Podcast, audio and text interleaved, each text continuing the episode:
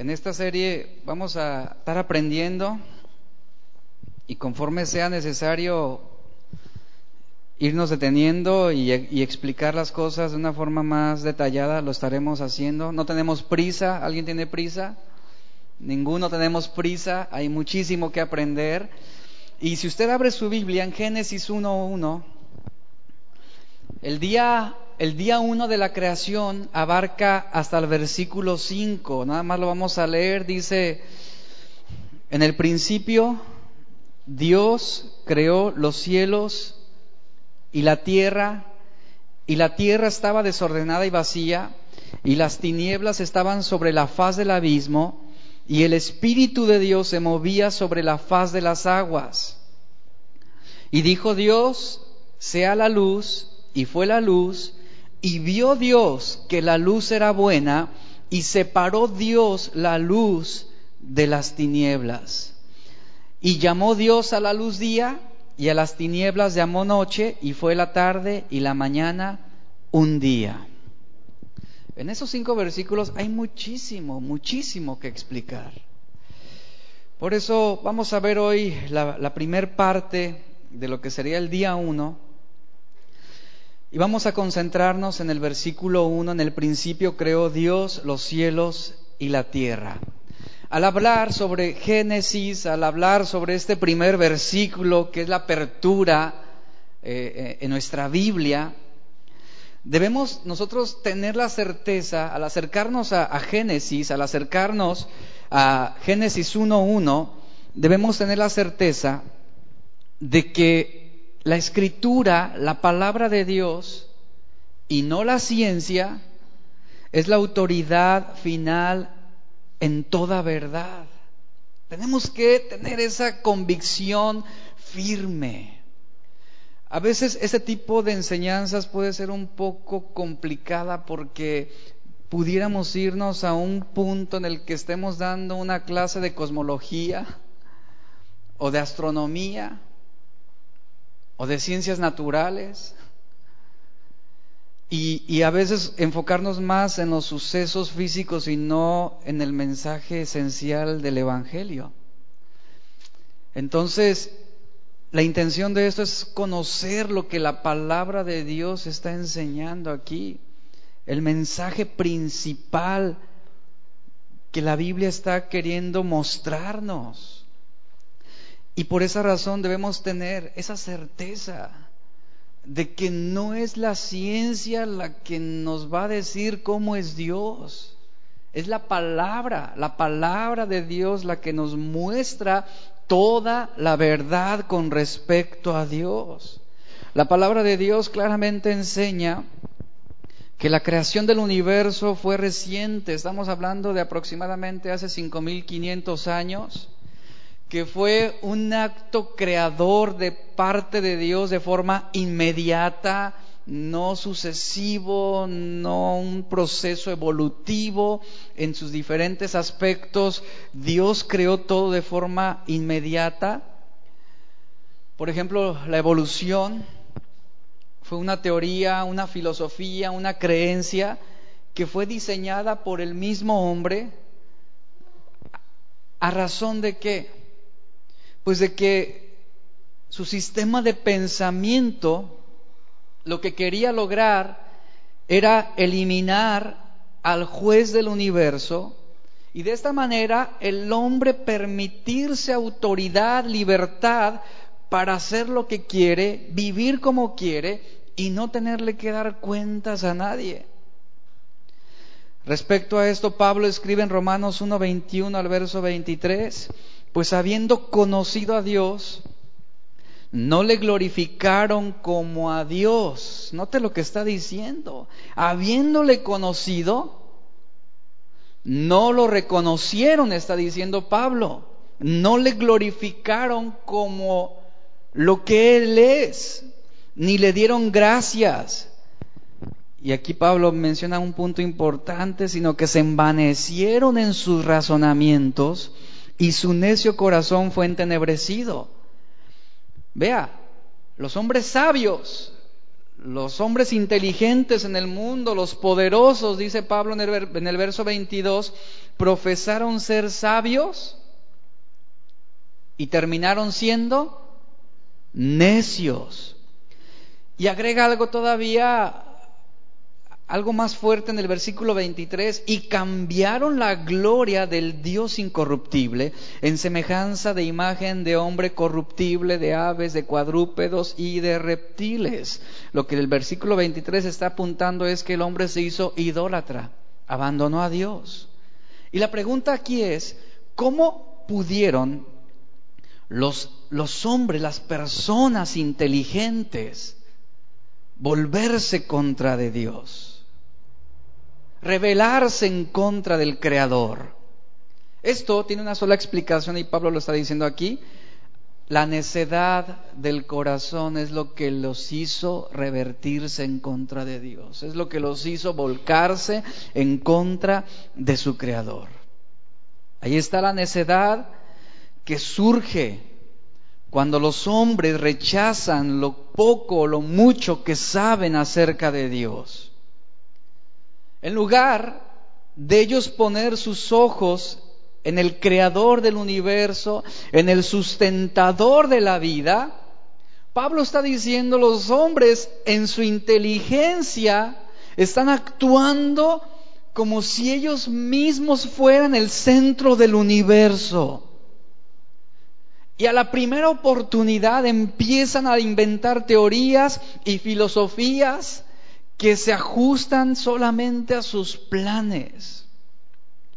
El denominador común de los idólatras es adorar las cosas que Dios ha creado.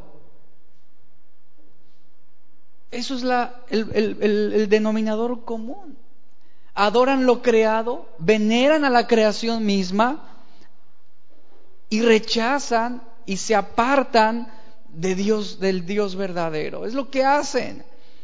Ejemplo de esto, se lo voy a mencionar, existe un movimiento filosófico religioso conocido como el panteísmo.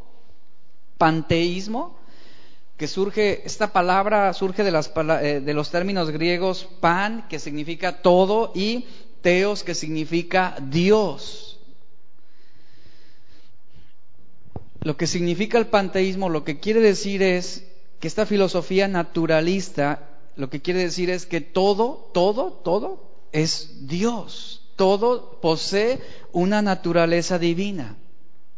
Una de las ramas del panteísmo es el naturalista. El panteísmo naturalista es una concepción sobre la cual el universo, la naturaleza y Dios son equivalentes. ¿Alguno de ustedes o todos nosotros hemos escuchado alguna vez la expresión la madre naturaleza? Que le atribuyen ciertos poderes ¿no? sobre la creación, sobre los acontecimientos que hay sobre el universo, sobre la tierra, sobre las plantas.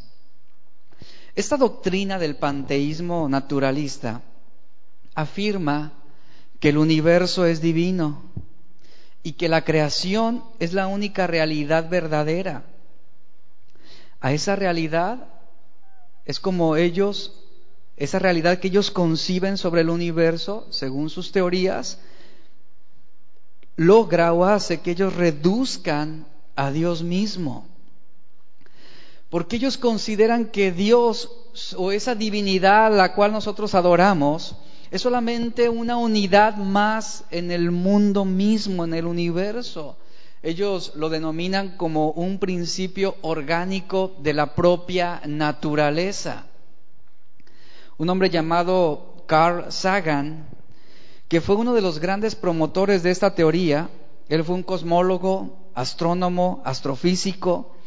Este hombre tenía tanta fascinación por el universo que él lo deificó, es decir, él lo veneró, él consideró que el universo era una gran divinidad y esto por encima de Dios. Este científico hizo del universo un Dios. Habiendo examinado una porción del cosmos para reconocer las evidencias innegables del poder y la majestad infinita del Creador, un hombre que había visto, contemplado lo maravilloso, lo extenso del universo, decidió rechazar la idea de un creador. Y vean, le atribuyó esa omnipotencia al universo mismo, a la creación. Este hombre dijo lo siguiente, nuestra lealtad es para las especies y para el planeta. Nuestra obligación de sobrevivir no es, solo, no es solo para nosotros mismos, sino también para ese cosmos antiguo y vasto del cual derivamos. Exactamente como Pablo lo está mencionando, los idólatras elevaron las cosas creadas a un lugar que solamente le correspondía al Creador. Los idólatras redujeron a Dios y magnificaron lo corruptible. Este hombre contempló el universo, contempló su grandeza, su complejidad, y él mismo llega, determina la conclusión de que no hay nada en todo el cosmos que pudiera ser más grande que el universo.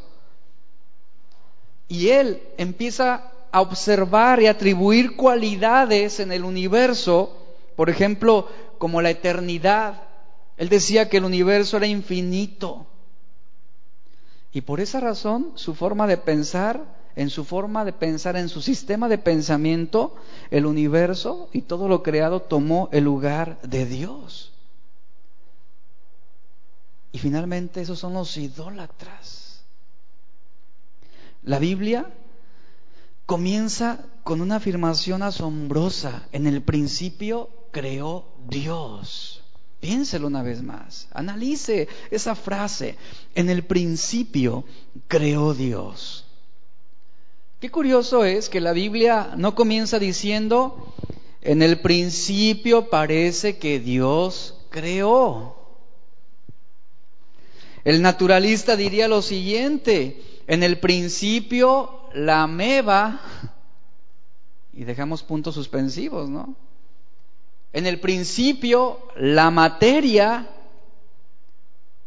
en el principio el Big Bang, en el principio la energía, el evolucionista diría en el principio la evolución, pero vea, la Biblia categóricamente está diciendo en el principio creó Dios. Y esto es algo fascinante, es algo asombroso.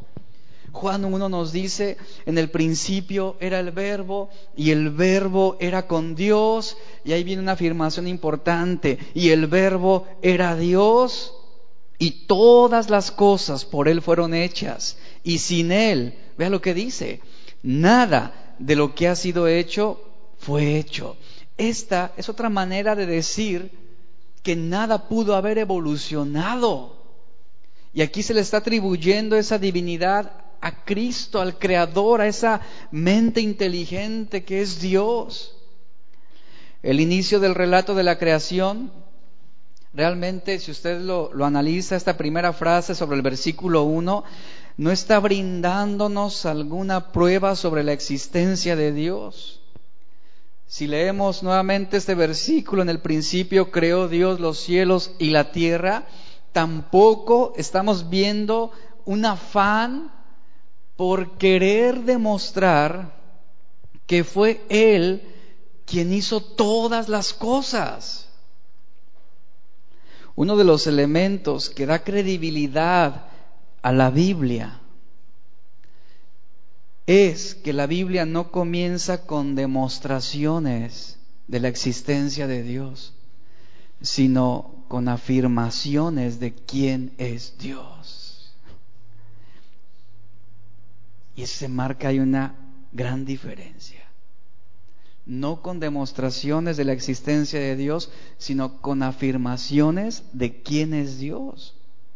Aquí los hechos que nos declara la palabra de Dios son fundamentales. Por eso, si usted lee la Biblia, estos hechos, estas declaraciones, esas afirmaciones van a reaparecer una y otra vez a lo largo del Antiguo Testamento, para hallar su expresión culminante en el verbo hecho carne. La Biblia dice que Jesús es el mediador. Vea, el mediador entre quién? Dice la Biblia que entre Dios y los hombres, pero también Cristo es el mediador tanto de la revelación de Dios como de la redención de Dios. En su persona se está manifestando la plenitud de la gracia divina, pero también de la verdad divina. Y eso es Cristo. Esto que le estoy mencionando es algo asombroso, porque hay un vínculo entre la revelación y la redención, y ese denominador común es solamente Cristo. El universo en sí mismo no brinda una revelación sobre quién es Dios, sino es Cristo. El universo da un testimonio del poder de Dios. El universo no tiene el poder para redimir al hombre. Es Cristo quien redime al hombre. Porque Él es la plenitud de esa gracia bendita, de esa verdad divina. En Juan 1.14, la palabra de Dios nos dice que aquel verbo fue hecho qué?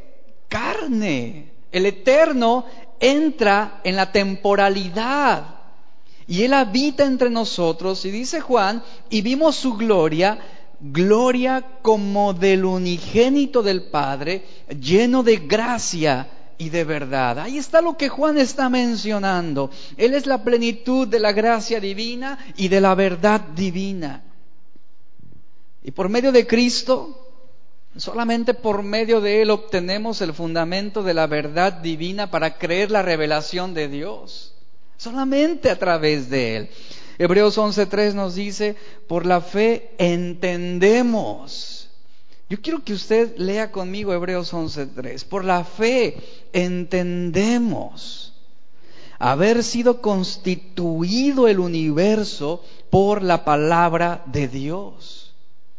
¿Quién es esa palabra de Dios? ¿Quién es el logos de Dios? Cristo. Tanto en revelación como en verdad. Por la fe entendemos que el universo fue constituido, dice, por la palabra de Dios, de modo que lo que se ve, ¿qué es lo que se ve? Toda la materia existente, los planetas, las estrellas, todo, todo lo que se ve fue hecho de qué? De lo que no se veía. Aquí tenemos una afirmación extraordinaria, yo quiero que usted lo note. Por la fe entendemos. Es la única manera de comprender la obra de Cristo. Por la fe entendemos. Quiero preguntarles esta mañana, ¿alguno de ustedes fue testigo del acto de la creación? ¿Estuvo ahí? ¿Miró? ¿Fue algo, ¿Alguno de ustedes fue un testigo ocular de la omnipotencia de Dios dando vida en el universo? No, ninguno de nosotros estuvimos ahí, pero el autor de Hebreos está diciendo, aunque no fuimos testigos oculares, sabemos, entendemos. Está diciendo, tenemos la certeza, no por comprobaciones ni demostraciones, sino por una afirmación en la fe. Lo sabemos. ¿Por qué lo sabemos? Por fe, por lo que la Biblia nos enseña, por esta afirmación extraordinaria que encontramos en el versículo 1, en el principio creó Dios. Sabemos que el mundo fue creado. Sabemos que fue creado en un diseño inteligente, insuperable. Y esa es una evidencia de cómo la fe no puede contradecir a la razón misma. Este versículo nos está diciendo que Dios creó el universo con el poder de su palabra. Pero note lo siguiente, este texto no dice que Dios creó al mundo con fe. Como Dios ve y conoce todas las cosas, la fe en el sentido humano es algo superficial para Dios, porque Él es el omnipotente, Él es el omnipresente, Él es el, el, omnisciente, Él es la fuente y causa de todas las cosas. Él es el todopoderoso, el eterno, el infinito. Él no necesita la fe. ¿Quién la necesita para entender? Nosotros, la creación misma. Requerimos esa fe para tener esa certeza, esa afirmación del poder y la gloria de Dios. Por eso el autor de Hebreos dice, de modo que lo que se ve fue hecho de lo que no se veía. Aquí aplicamos el principio de la semana pasada, de modo que la temporalidad puede ser entendida por la eternidad, desde la perspectiva de la eternidad. Y la mayoría de los científicos de la época de, épocas antiguas, ellos creían que el universo había sido creado de materia ya existente, no de la nada. Pero aquí el autor de Hebreos está corrigiendo este malentendido o esta falsa teoría acerca de, de, que el universo fue creado ya de una materia preexistente. El autor de Hebreos está diciendo no de lo que no de lo que no se veía. No había nada. Aquí lo está ratificando. Aquel que rehúsa confiar en esa revelación divina, esa maravillosa revelación que puede iluminar al hombre mediante la palabra escrita, si no confiamos en lo que la Biblia dice, si no tenemos la confianza de que lo que dice Génesis es en realidad es la verdad, ¿saben? Va a ser imposible quedar satisfechos frente a los misterios del universo y no podremos obtener una cosmovisión satisfactoria. Usted no puede creer Génesis a partir del capítulo 6 y en adelante. Si usted no cree Génesis 1, usted no va a creer todo lo, que todo lo demás que la Biblia enseña. Usted va a ir arrastrando una duda acerca de la omnipotencia de Dios y la capacidad de Dios para crear el universo de la nada. El creyente, por consecuencia, debe aceptar fundamentalmente el principio de Hebreos 11:6. Nos dice, sin fe es imposible agradar a Dios. Sin fe es imposible agradar a Dios, porque es necesario, dice, que el que se acerca a Dios crea que le hay y que es galardonador de los que le buscan. Entonces, si usted lee Génesis 1.1, en el principio creó Dios, pero usted no tiene la fe que lo lleve a entender la obra que Dios desempeñó, entonces usted no puede agradar a Dios. Usted no puede aplicar la fe solamente en Juan 3:16. De tal manera amó Dios al mundo que ha dado a su Hijo unigénito para que todo aquel que en él cree no se pierda, mas tenga vida eterna. Usted tiene que aplicar esa fe desde Génesis 1:1. En el principio creó Dios los cielos y la tierra. Y ahí aplicamos la fe que habla el autor de Hebreos para poder entender, para poder comprender por eso la Biblia comienza con la inobjetable afirmación de la primera gran verdad eh, revelada que es en el principio. Creó Dios. Aquí no se trata del principio que menciona Juan 1.1. Ese principio que menciona Juan 1.1 pertenece a la eternidad, al verbo de Dios, sino en el principio está refiriéndose al comienzo de la temporalidad, del inicio de las obras de Dios que abarcan la totalidad del universo, aquí específicamente los cielos y la tierra. ¿Qué es la tierra en el universo? La tierra no es más que un granito, dicen los científicos, de arena comparada con la inmensidad del cosmos. Eso es la tierra. Pero vea, en ese granito de arena que está en el universo, en ella se ha desarrollado el drama de la redención que afecta toda la creación de Dios en todos los aspectos. Y esto es maravilloso. Lo que habla Romanos 8, 20, 21. Y aquí está relacionándose íntimamente el misterio de Dios. Mucha gente queda asombrada por la creación misma. Pero ¿sabe qué es lo más asombroso de la creación? Hay algo más asombroso de la eh, algo más asombroso que la creación, ¿sabe qué es? La redención de Dios. Asombroso lo que nuestro Señor hace. Y en la creación es donde se desarrolla ese aspecto de la redención divina. Para levantar al hombre entre el, entre el pecado, entre la maldad. El relato de la creación es un tratado teológico impresionante. Porque contrario a lo que nosotros pensamos acerca de la creación, porque podemos solamente redefinirlo en términos cosmológicos o en términos astronómicos, la realidad es que el relato, el relato de la creación, el relato de la creación nos está presentando a Dios. ¿Sabe por qué?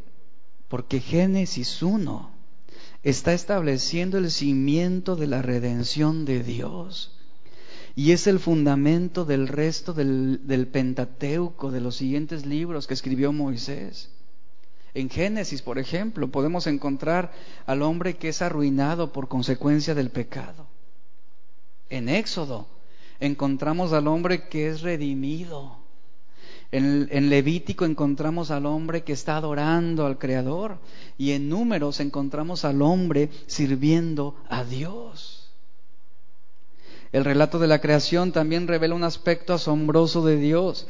Nos revela que Dios es un Dios redentor. Ponga atención a eso. El carácter de Dios es mostrado desde Génesis 1.1 como redentor. Él da forma al cosmos a partir de qué? Del caos. Él convirtió las tinieblas en, en luz. Él cambió la maldición en bendición y, vemos cómo Él transformó lo que era malo y oscuro en algo bueno. Esto, esto que nos habla Génesis 1.1 es un paralelismo de la obra de Dios, de su obra redentora a favor del hombre mismo. Aquel que hizo que la luz alumbrara en medio de las tinieblas, también hizo que su luz brillara en el corazón de los pecadores. De tal modo que nosotros pudiéramos convertirnos en una nueva criatura. Segunda de Corintios 5, 17 nos habla de esto. El que está en Cristo, nueva creación es, espiritualmente, nueva criatura es en Él. Cuando la Biblia hace la afirmación de que Dios creó, la Biblia misma está dando por hecho que Dios ya existe y que podemos verlo, que podemos dar testimonio de su existencia por medio de la creación. El Salmo 19.1 nos dice algo bien importante, señala, los cielos cuentan la gloria de Dios y el firmamento anuncia la obra de sus manos. Un día emite palabra otro día y una noche a otra noche declara sabiduría. No hay lenguaje, ni palabras, ni es oída su voz. Por toda la tierra salió su voz y hasta el extremo del mundo dice sus palabras. Y volvemos al punto inicial. En el principio creó Dios los cielos y la tierra. Aquí hay algo bien importante que debemos entender. La frase creó Dios. Vamos a detenernos ahí un momento. Creó Dios. Esta afirmación establece que el universo, el mundo no se creó a sí mismo, que no apareció por la casualidad.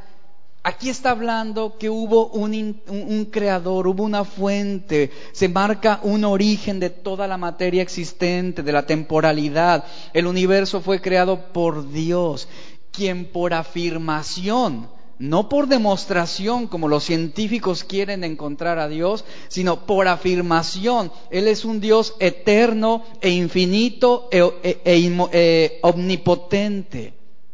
Es importante que usted esté convencido de que Dios creó todo lo visible y lo invisible. Si usted tiene problemas para creer lo que Génesis 1.1 enseña, tendrá problemas también para creer lo que Juan 3:16 está enseñando. Porque ahí la revelación y la redención tienen un vínculo y no podemos separarlos. No podemos solamente decir, bueno, sí creo en un Dios que redimió, pero no puedo creer en un Dios que creó. Creó, dice aquí Génesis, creó, y ve lo que menciona, Dios. Aquí la palabra Dios es la palabra hebrea Elohim. este nombre se usa y es un término genérico que significa el fuerte o también se traduce como la deidad suprema, Elohim, Dios. En su estructura, este nombre encierra eh, pluralidad en la unidad. Este concepto se puede confirmar en Génesis 1.26, que dice la escritura, entonces Dios dijo, ¿qué dijo? Él no dijo yo haré, dijo, ahí entra la pluralidad en la unidad. Él dice, hagamos, hagamos al hombre a nuestra imagen. Esto da lugar, el hecho de que se haya usado Elohim para describir a Dios, esto da lugar para que nosotros creamos en esa bendita Trinidad Padre, Hijo, Espíritu Santo desde el principio de la creación, desde antes del principio de la creación. Hay una eternidad en esa Trinidad bendita. Doctrina que se desarrolló también en el Nuevo Testamento.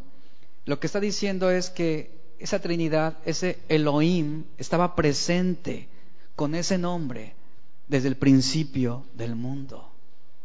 No fueron eh, diferentes, habla de una Trinidad que es Dios.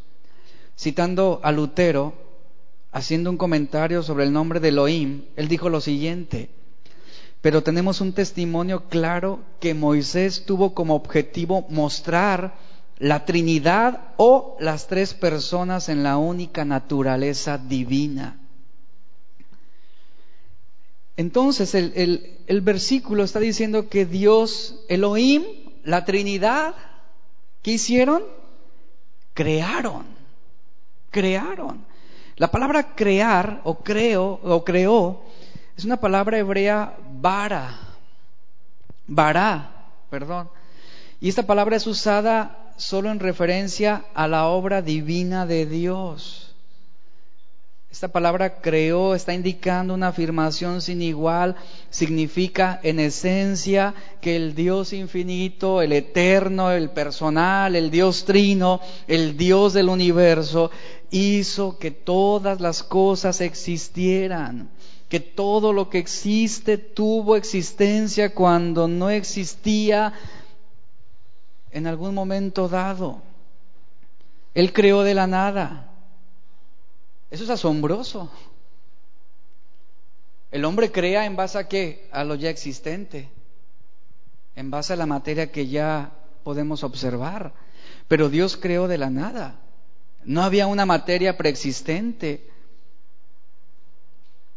La creación de Dios no fue una consecuencia fortuita de los átomos que daría origen a los primeros seres vivos el punto de partida del universo, lo que está enseñando la escritura es que no fue una cadena evolutiva a lo largo de millones de años. Esta palabra niega rotundamente esta hipótesis al afirmar que la creación de los cielos y la tierra surgió de la nada, de su omnipotencia. Por eso el autor de Hebreos dice, por la fe entendemos haber sido constituido el universo por la palabra de Dios, de modo que lo que se ve fue hecho de lo que no se veía. Y aquí entramos en una cuestión exegética importante. Todo el contexto bíblico demanda una creación que no involucró ningún proceso en el tiempo eso es importante que lo entendamos. Dios ordenó por su palabra y ¿qué sucedió? Las cosas se produjeron conforme a su voluntad. Esto lo podemos encontrar aquí un paralelo, por ejemplo, en los milagros del Señor Jesús, como la resurrección de Lázaro o la multiplicación de los panes y los peces y muchos otros milagros que Jesús hizo y que fueron milagros inmediatos y que no dependieron de una sucesión de estados por los que pasaría la materia. Por ejemplo, Dios creó el universo sin él esperar un periodo determinado para que pudiera desarrollarse un acontecimiento. Dios no creó el universo sin un grado de desarrollo estructural. Dios crea el universo ya con una apariencia de edad. Quiero que usted comprenda lo que estoy diciéndole. Por ejemplo, cuando Dios creó a Adán, Adán fue creado en un estado físicamente, dígalo, infantil o maduro. Eh, maduro. Es decir, cuando Dios crea a Adán, Dios pone en él, en ese momento, la capacidad ya para razonar, para decidir, para casarse, para procrear. Cuando Dios crea los árboles, Él no creó las semillas y sembró las semillas. ¿Qué sucedió aquí? Él no creó, Él no puso semillas, Él creó los árboles. Cuando Dios creó a los animales, él no creó solamente las células y esperó un determinado tiempo para que el animal pudiera desarrollarse o los árboles pudieran crecer. Dios no creó una célula programada para evolucionar en varias criaturas. Él creó árboles con frutos que ya eran maduros, según Génesis 1.11.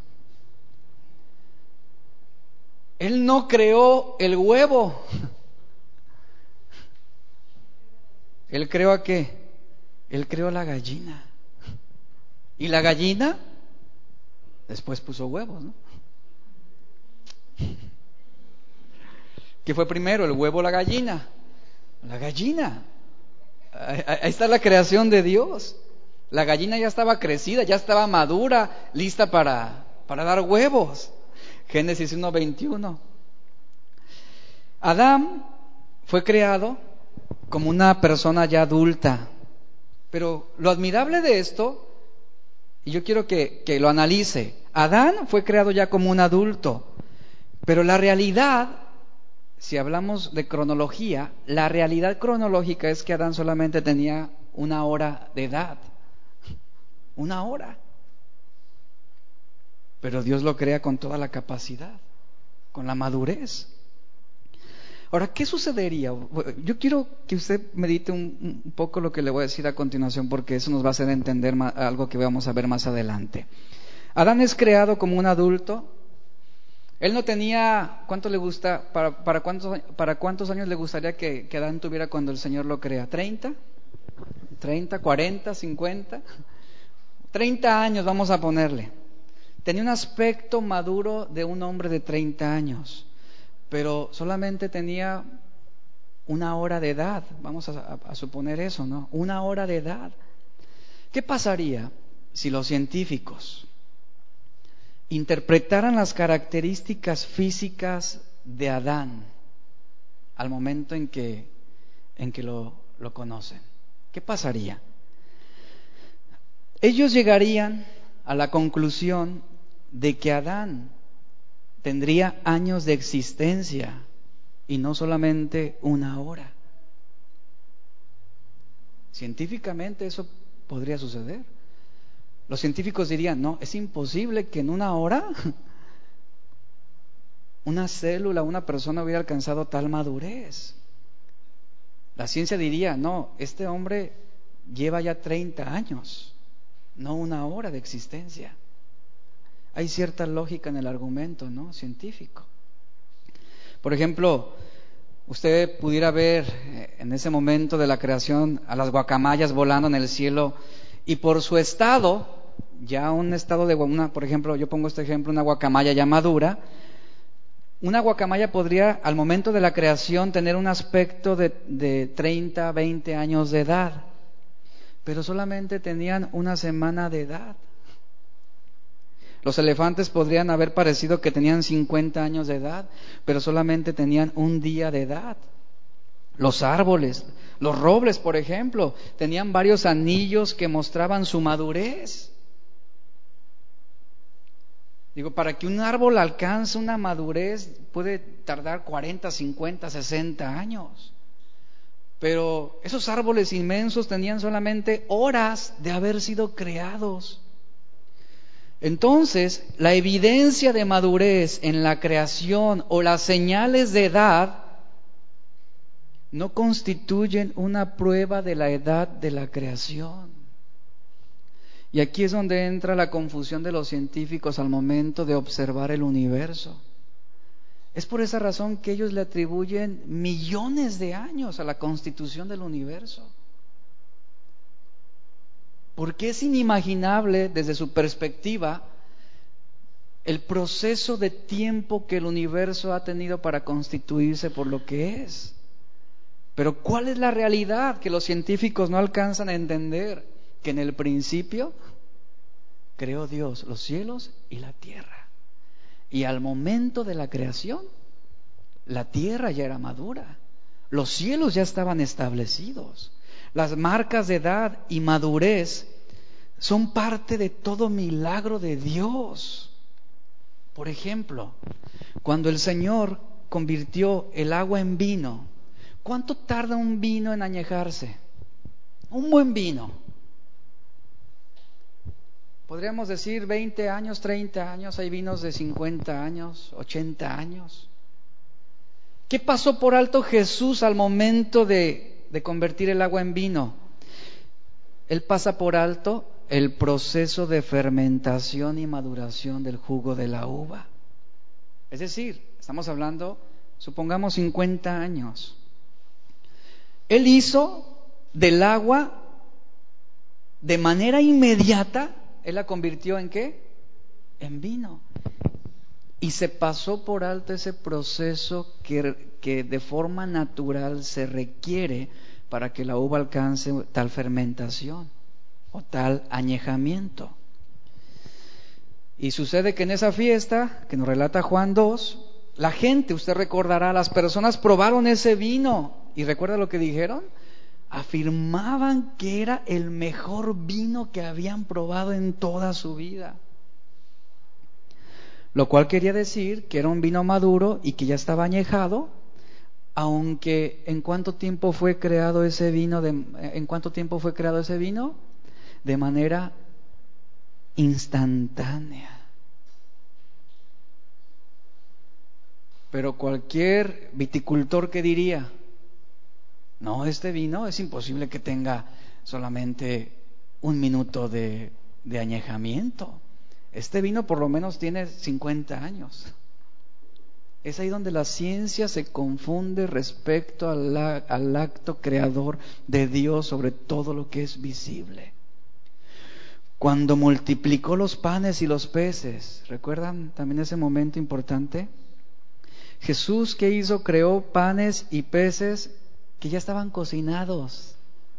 O dice la Biblia que después de que se multiplicaron los panes y peces, prendieron fogatas y, pusieron el asador para, para, pusieron la parrilla. No, la gente se le dio de comer en ese momento. ¿Qué se pasó por alto? Otro proceso de tiempo ya estaban cocinados y estaban listos para comerse. Entonces, el universo fue creado de la nada de forma inmediata. Pero ¿qué sucede? Por el modelo cosmológico, las pruebas de observación científicas aseguran que la edad del universo es de millones de años. Si queremos determinar los valores de los parámetros cosmológicos, no podremos determinarlo usando ecuaciones relacionadas a la tasa de cambio con la materia total del universo. No, podremos, no podemos hacerlo desde esa perspectiva. Si nosotros no aceptamos que el universo fue creado de la nada y que fue creado de forma inmediata, en seis días, de 24 horas, no podremos entender la dinámica del universo. Y vamos a recurrir a querer armonizar el mundo a eventos imprevisibles, eventos del azar que no tienen un propósito determinado. ¿Qué es lo que la Biblia nos enseña? Que por el decreto de Dios, todo lo visible y lo invisible tuvo existencia. Génesis 1.3. Y podemos constatar que las cosas visibles en el universo creado no fueron hechas de algo más que ya estaba flotando en el cosmos. Reitero, fueron hechas de la nada, sin materia existente y sin un proceso de tiempo.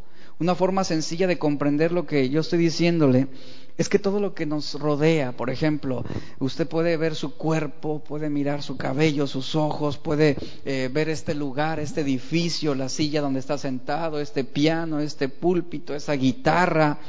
Usted puede salir a las calles, mirar el empedrado, mirar eh, las, las, las fincas, puede mirar al cielo, las estrellas, la luna, el sol, todo lo que usted pueda ver y todo lo que usted no puede ver como por ejemplo los organismos unicelulares como las bacterias, los protozoos y los hongos, las amebas, o simplemente el polvo, todo objeto de materia existió de una forma instantánea que vino de la nada. Y es algo que no surgió de un cataclismo como el Big Bang, como algunos sugieren.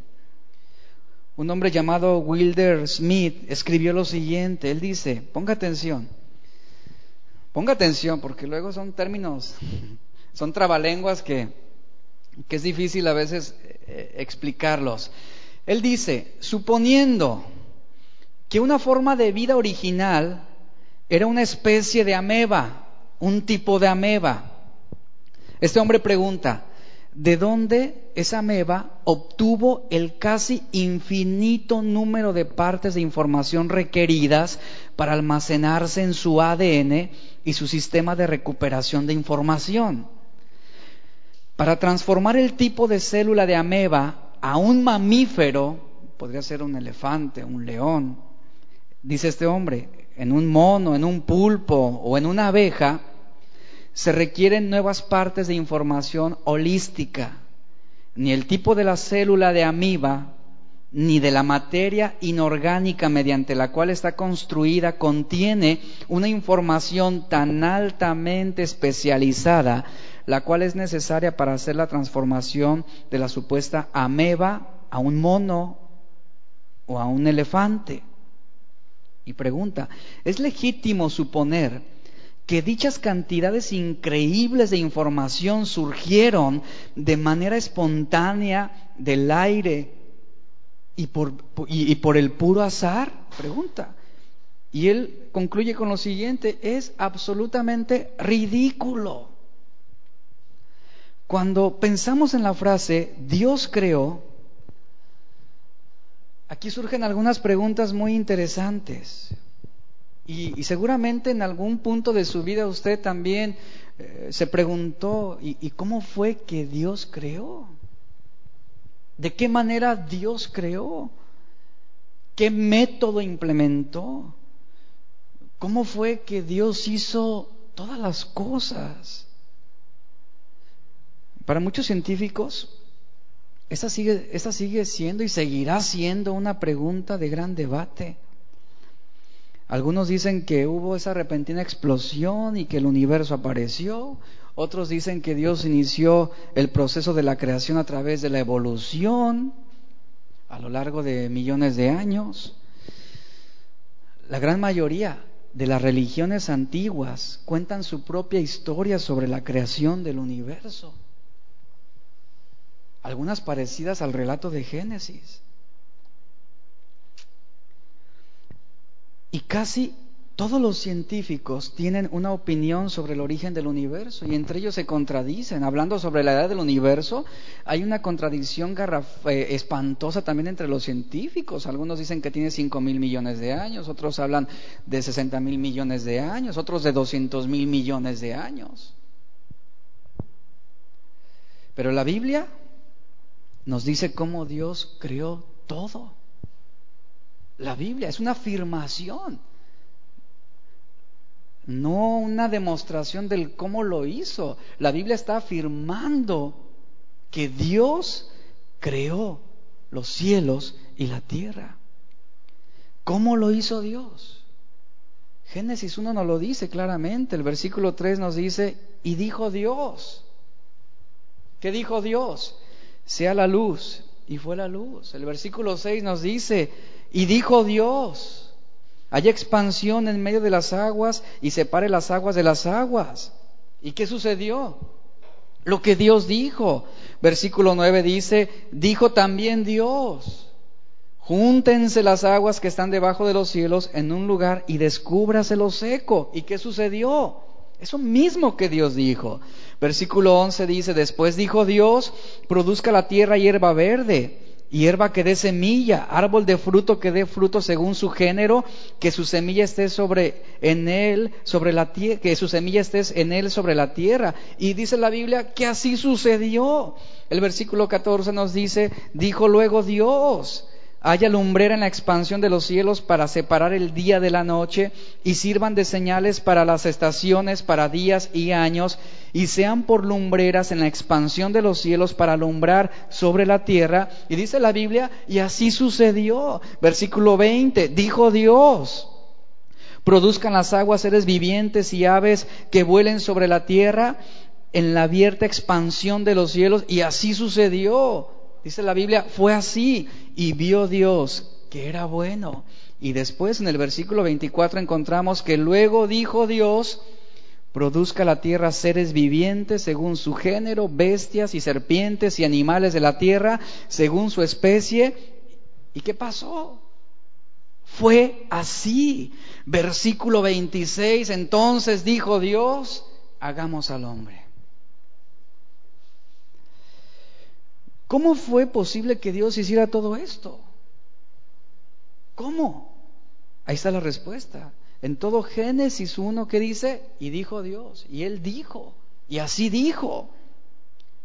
Y por su palabra, por lo que él dijo, hubo existencia de la materia a partir de la nada. Por el poder de su palabra. Y hermanos, este es Dios. Este es el Dios infinito, eterno, omnipotente. El Salmo 33, versículo 6 al verso 9, nos da una revelación asombrosa también acerca de esto. Dice Salmo 33, 6, por la palabra de Jehová fueron hechos los cielos y todo el ejército de ellos por el aliento de su boca. Vean, en el versículo 6 vemos esa referencia a la palabra creativa de Dios. Por su palabra fueron hechos los cielos, dice, y por el aliento de su boca fueron creados los ejércitos. Verso 7, Él junta como montón las aguas del mar, Él pone en depósito los abismos.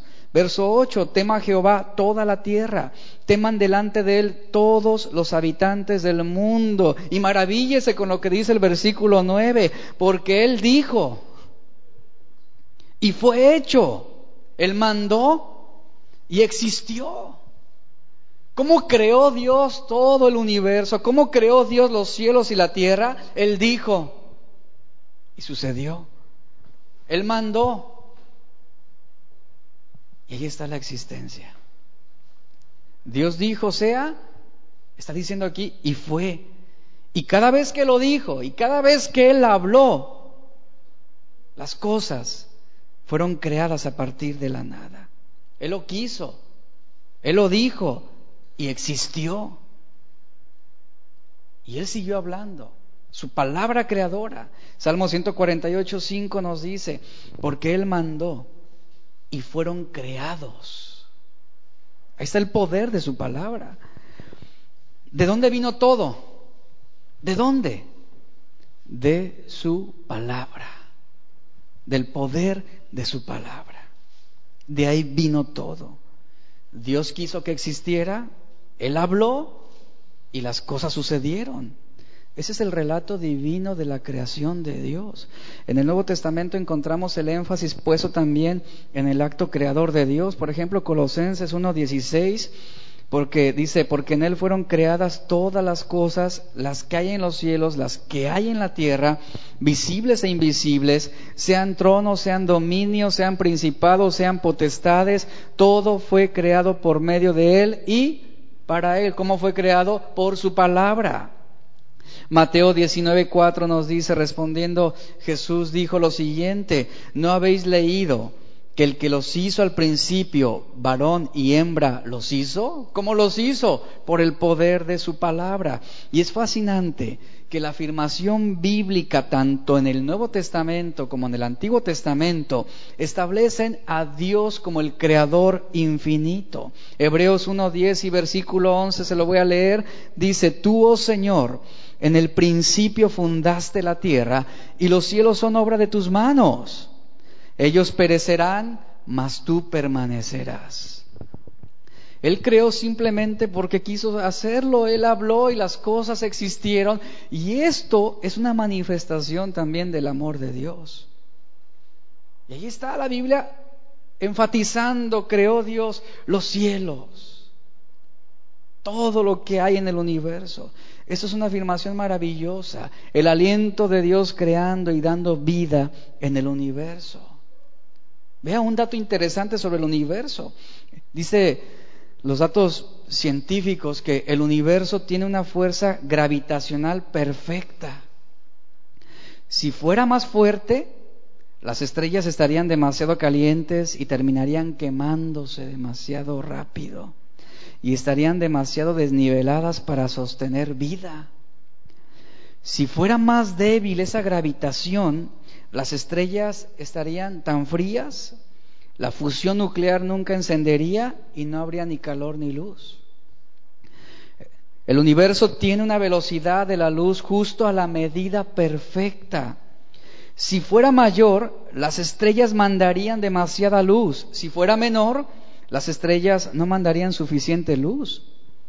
También el universo tiene una distancia promedio perfecta.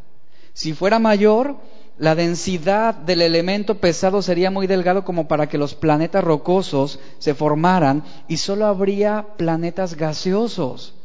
Si fuera menor, las órbitas planetarias terminarían desestabilizándose debido al tirón gravitacional con otras estrellas habría un descontrol en el universo. El universo tiene una polaridad perfecta de la molécula de agua. Si fuera mayor, el calor de la fusión y la vaporización sería demasiado grande como para que la vida existiera. Si fuera menor, el calor de la fusión y vaporización sería, sería demasiado pequeña como para que hubiera vida. El agua líquida sería un solvente demasiado inferior como para que la vida química procediera, el hielo no flotaría y esto causaría un congelamiento fuera de control en el universo. Todo esto es preciso, es perfecto la manera, esa armonía que existe en el universo y todo fue creado por la palabra de Dios. A esto le atribuimos a ese Dios infinito y eterno. Isaías 48:13 dice lo siguiente, mi mano fundó también la tierra y mi mano derecha midió los cielos con el palmo, al llamarlos yo, comparecieron juntamente. Y la pregunta es, la pregunta es la siguiente, y aquí es donde tenemos que desarrollar una convicción sobre lo que, sobre lo que creemos. La pregunta es, ¿realmente se requirieron millones de años? Realmente como la ciencia lo, deduce? ¿Cuál es la edad de la Tierra? ¿Cuál es la edad del universo? ¿El universo realmente fue creado en largos periodos de miles de millones de años? ¿Realmente pudo haber sido así? Lo cierto es que los cristianos no podemos aceptar la idea de que el universo tiene millones de años. Esto sería causar un daño al testimonio de la verdad bíblica. El reconocer que el universo y la Tierra tienen millones de años, reconocer esta teoría sería reconocer que en el principio había una meba y no Dios, básicamente. Pero antes de que Dios también estuviera presente en el universo, antes de Dios, estaríamos diciendo que ya existían los electrones y algo que científicamente se conocen como los quarks, que son las partículas que forman la materia nuclear, lo sólido, lo líquido, lo gaseoso, los plasmas. Tendríamos que creer que el Big Bang arrojó energía que se condensó en radiación y en partículas y que finalmente fue el causante del origen de la vida. Tendríamos que decir que esas partículas llamadas quarks se unieron al azar y que se convirtieron en protones. Tendríamos que confiar en esto.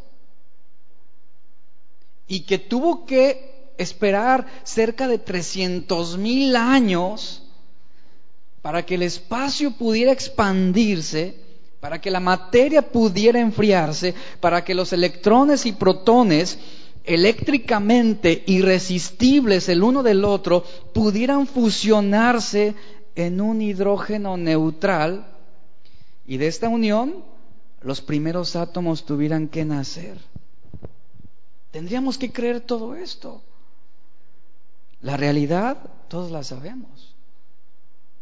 Tendríamos que creer que los átomos se fusionaron para formar nubes de polvo y que después de muchos años se convirtieron en estrellas, en galaxias, en cúmulos estelares. tendríamos que creer que las estrellas usaron su combustible nuclear, colapsaron, explotaron en ciclos recurrentes, fusionándose con otros elementos en el proceso para poder adquirir semejante perfección. Tendríamos que creer que la vida comenzó en un cambio gradual de millones de años.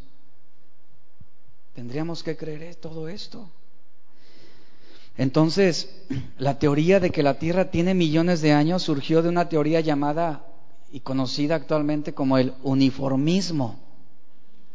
Esta teoría defiende la existencia de procesos naturales que actúan de forma muy lenta las fuerzas que operaban sobre el relieve de la Tierra de forma continua, uniforme e ininterrumpidamente durante millones de años. El creador de esa teoría es un hombre llamado James Hutton y él fue un naturalista escocés que fue conocido como el padre de la geología. Él desarrolló la teoría del uniformismo, que no es otra cosa que atribuirle el poder divino a la naturaleza misma. Él decía que la naturaleza es siempre la misma y que sus leyes son eternas e inmutables. Yo quiero que usted note cómo se le está atribuyendo inmutabilidad y eternidad a la naturaleza misma, a la creación misma.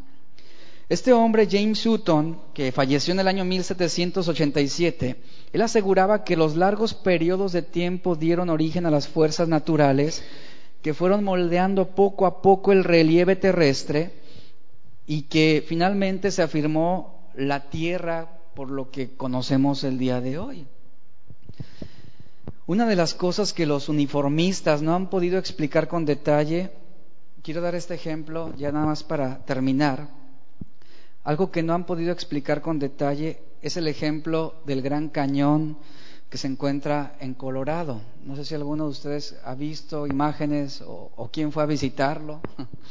¿Quién lo conoció? El Gran Cañón de Colorado es algo que los uniformistas no pueden dar una explicación acerca de cómo pudo surgir ese surco tan impresionante. Hay un grupo, un grupo también llamado como los catastrofistas, que es una posición que sugiere cambios geológicos eh, dramáticos en acontecimientos repentinos, violentos, algo fuera de lo normal. Y los catastrofistas afirmaron que el Gran Cañón de Colorado se formó gracias al gran diluvio universal durante los tiempos de Noé. Los uniformistas asumen, y vea lo que ellos dicen, que fue la fuerza y el poder, el flujo natural del río Colorado lo que había causado ese impresionante abismo durante siglos. El apóstol Pedro, hablando acerca de este punto, él claramente contrarresta la teoría del uniformismo. En 2 de Pedro 3.3 al versículo 6, el, el, apóstol Padre escribe lo siguiente, dice, sabiendo primero esto, que en los postreros días vendrán burladores, andando según sus propias concupiscencias y diciendo, ¿dónde está la promesa de su advenimiento, porque desde el día en que los padres durmieron, todas las cosas permanecen así como desde el principio de la creación. Estos ignoran voluntariamente que en el tiempo antiguo fueron hechos por la palabra de Dios los cielos y también la tierra, que proviene del agua y por el agua subsiste, por lo cual el mundo de entonces pereció anegado en agua este pasaje del apóstol de, la carta de segunda de Pedro enseña que la historia del mundo no fue el resultado de procesos naturales y geológicos de forma ininterrumpida, como la ciencia lo, lo asegura, sino que fueron dos los acontecimientos claves y cataclísmicos que dieron lugar a cambios geológicos e hidrológicos de la Tierra, que fueron Pedro lo está mencionando, que fueron la creación y el diluvio mismo.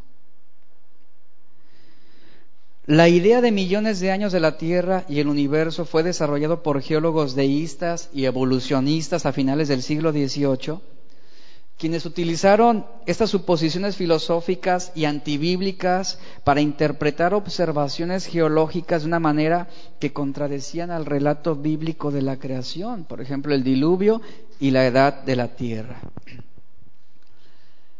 Voy con esto. Está demostrado que no se requieren millones de años de trabajo geológico para explicar estructuras como el Gran Cañón de Colorado.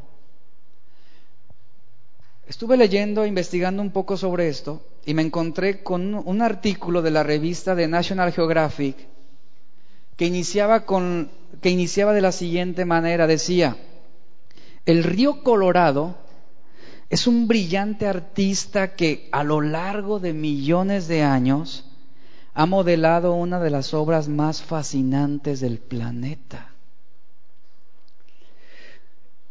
Este gran cañón de Colorado tiene aproximadamente 446 kilómetros de longitud. Cuenta con cordilleras de entre 6 y 29 kilómetros de anchura y llega a alcanzar una profundidad de más de 1600 metros. Es algo impresionante. Pero los, naturalistas, la ciencia, los mismos geólogos atribuyen esta cuenca al poder del río Colorado. Un ejemplo acerca de, de, este tema lo da un hombre llamado Douglas Kelly, y él dice lo siguiente, ¿realmente fueron millones de años de trabajo geológico? Y dice así, para poder explicar las estructuras fascinantes como el Gran Cañón de Colorado, ¿realmente fueron millones de años para explicar cómo se originó el Gran Cañón de Colorado? Y dice, vamos a responder con el siguiente ejemplo. Él pone este ejemplo, este hombre. Y él habla que en el año de 1980, del día 18 de mayo, el monte Santa Elena, en el estado de Washington, tuvo una gran explosión, algo sin igual, una, una de las erupciones más mortíferas en todo Estados Unidos. La, la erupción de este volcán fue fraguada a causa del terremoto del día 20 de marzo de 1980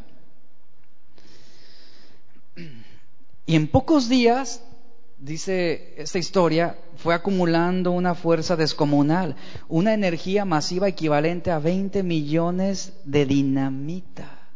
Que cuando este volcán hace erupción, destruyó 500 kilómetros cuadrados de bosque en tan solo seis minutos. La consecuencia de esto fue que se produjeron cambios geológicos muy importantes. cambió la faz de la montaña.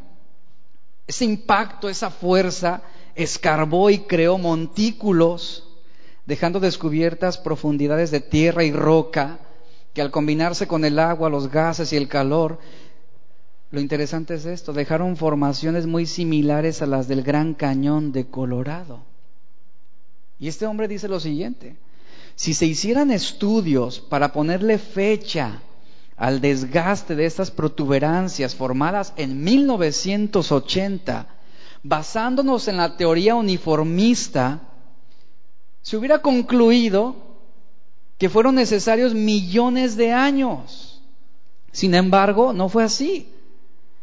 Lo que hace eh, el, catastrofismo presenta un desafío importante a la línea del tiempo evolucionista, ya que está eliminando los millones de años que se necesitan para la hipótesis de la evolución.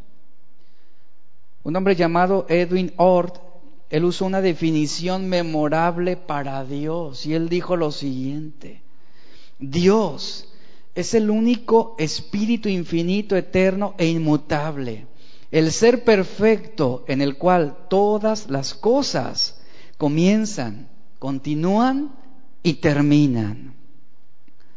Y antes de todo lo que nosotros podemos observar y ver, antes del principio, había un propósito eterno en el corazón de Dios, que nos lo enseña Efesios 3:11. El propósito era reunir todas las cosas en Cristo, según Efesios 1.10. El propósito de Dios era resolver y resumir todas las cosas en Cristo, en Cristo. Y ahí está lo complejo del universo, lo complejo de la redención de Dios, escrito en el pizarrón del universo mismo, por la mano de Dios. Vemos cómo la misión de Jesús fue preordenada antes de que el mundo fuera establecido, antes de ese principio. Primera de Pedro 1.20 nos dice que Jesús ya estaba destinado desde antes de la fundación del mundo, pero manifestado en los, en los postreros tiempos por amor de vosotros. También encontramos que la vida eterna fue prometida desde antes de que el mundo comenzara. Tito 1.2 dice, en la esperanza de la vida eterna, la cual Dios, que no miente, prometió desde antes del principio de los siglos. Y también el misterio del Evangelio, el misterio de la cruz de Cristo también fue preordenado desde antes. Pablo escribió en Primera de Corintios 2.7, mas hablamos sabiduría de Dios en misterio, la sabiduría oculta, la cual Dios predestinó desde antes de los siglos para nuestra gloria. Y ahí está la evidencia del Dios eterno.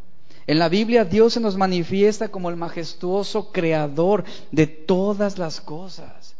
Y que podemos ver sus actos creativos a través del universo. Y que podemos testificar acerca de la armonía, no solamente en el universo, no solamente en la tierra, no solamente eh, en la vida animal, sino también en nuestro propio cuerpo. Y lo podemos ver claramente. Y también encontramos a un Dios que se introduce en el mundo para restaurar, restaurar al hombre mismo de las consecuencias desgarradoras del propio pecado. Ahí está el creador del universo, queriendo liberar a esa creación que ahora en un futuro, dice la Biblia, será encabezada por, un, por el segundo Adán. Y ahí está Dios manifestando su omnipotencia, Él hablando y Él haciendo con su voluntad. Y ante esto, ¿qué tiene que hacer su creación? ¿Qué tenemos que hacer nosotros? Ante eso somos llamados a adorarle, adorarle, con la conciencia de que Él es nuestro hacedor, que Él es nuestro guardador y que también, y de forma maravillosa, también es nuestro redentor. Y que su obra salvadora ahora nos introduce a una en la nueva creación de Dios, en la libertad, en la justicia, en la santidad y en el amor de Dios para caminar en su luz. Y aquí estamos, hermanos, confiando en ese Dios asombroso, ese Dios admirable, ese Dios todopoderoso. En el principio creó Dios los cielos y la tierra. ¿Quién cree esto? ¿Quién cree esto? Y Génesis 1.1 lo vinculamos a, a, a Juan 3.16. La creación con la redención es algo asombroso, hermanos. Así dejamos, aquí vamos a detenernos el día de hoy y próxima semana continuamos con el versículo 2 al 5, que habla sobre la tierra desordenada, vacía. Dios crea la luz, sea la, Dios dijo sea la luz, y estaremos completando ya este día uno de la creación. Vamos a, dar gracias, Padre. Damos gracias por tu palabra. Quedamos asombrados, maravillados de todo lo que tú haces, Señor. Realmente nuestro corazón queda compungido ante la evidencia de tu poder. Te queremos pedir, Señor, que te reveles a nuestros corazones. Revélate a nuestra vida. Tú eres el mediador entre Dios y los hombres, pero también tú eres el mediador de nuestras vidas, Señor. Eres el Dios eterno. Eres el verdadero. Tú eres la manifestación de la gracia divina, pero también la manifestación de la verdad divina. Que tu Espíritu Santo siga revelándonos tu poder y tu gloria. Sigue revelándote a nuestro corazón. A ti te, adoramos, oh Jesús mediador tanto de la revelación de Dios como de la redención de Dios. Y nos humillamos ante ti, Señor. Y te reconocemos no solamente como el Creador, sino también como el Redentor. A ti sea toda la gloria y la honra hoy. En el nombre de Jesús, amén y amén.